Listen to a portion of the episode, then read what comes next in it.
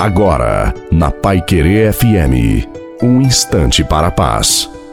Amados e amadas de Deus, que a sua noite seja abençoada, maravilhosa, também a sua família. Coloque a água para o Padre abençoar.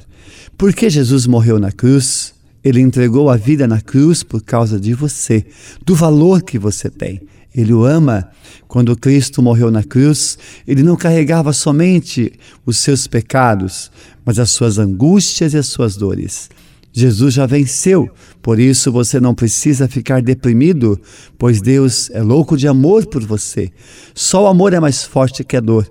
Olhe para a cruz e você verá o quanto Deus o ama Luta, meu amado e minha amada de Deus. Você é guerreiro de Deus e você vai vencer.